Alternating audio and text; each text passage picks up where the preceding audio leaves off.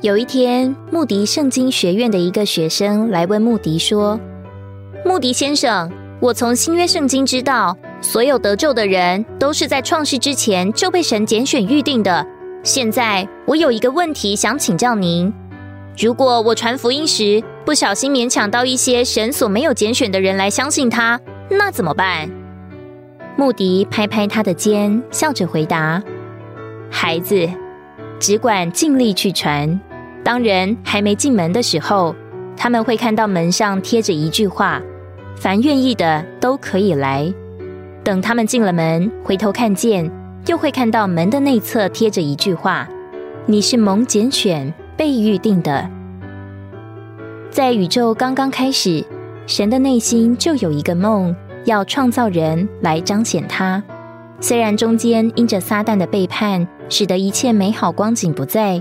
但神的心并没有因此改变，他的灵、他的光、他的话还是来了，然后带进了六天的复造及创造。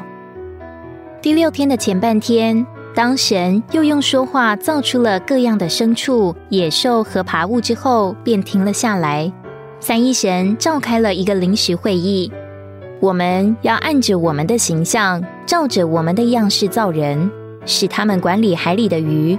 空中的鸟、地上的牲畜和全地，并地上所爬的一切爬物，神好像是在这里讨论着：看呐，在这之前，我们立定了诸天，也预备了地基，又将为着人生存的万事万物都预备好了。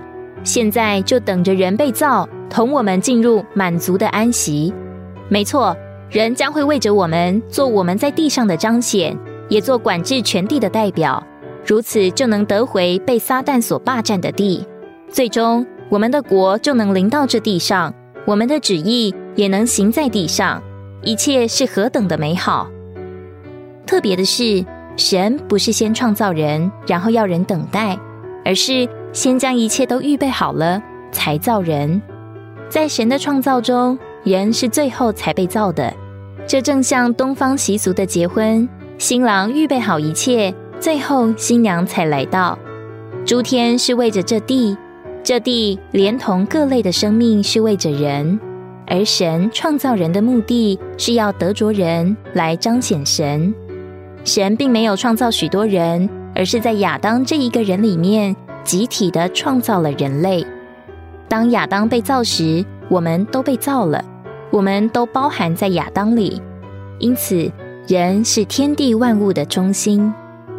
神照着他自己的形象，按着他的样式，创造了这样一个团体人，使人能以彰显神自己。形象是指着里面的东西，包括我们的心思、情感和意志；而样式是指外面的东西，就是我们身体的形状。照着哥林多后书四章四节和哥罗西一章十五节，神的像乃是基督。基督是那不能看见之神的像，因此人是按着神的形象造的，就是照着基督的形象造的。因为神的心意是要基督进到人里面，借着人得着彰显。因此，罗马书九章告诉我们，人被造是一个器皿，一个容器，是贵重的器皿，为着盛装神，盛装神的荣耀。管理也可翻作管制，意思是有权柄治理并设立国度，得着一个国度作为在其中运用权柄的范围。人是照着神的形象受造来彰显神，又被授权来代表神并管制全地。我们是神的彰显，也是神的代表。我们都需要在家庭生活、学校生活里彰显神，并对付撒旦。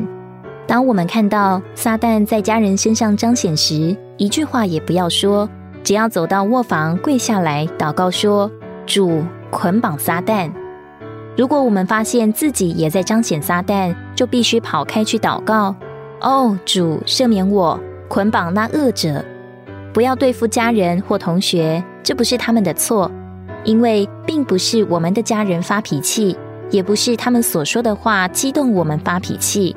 这一切乃是仇敌撒旦，因此我们必须对付在他们背后的撒旦，吵嘴永远不能对付撒旦。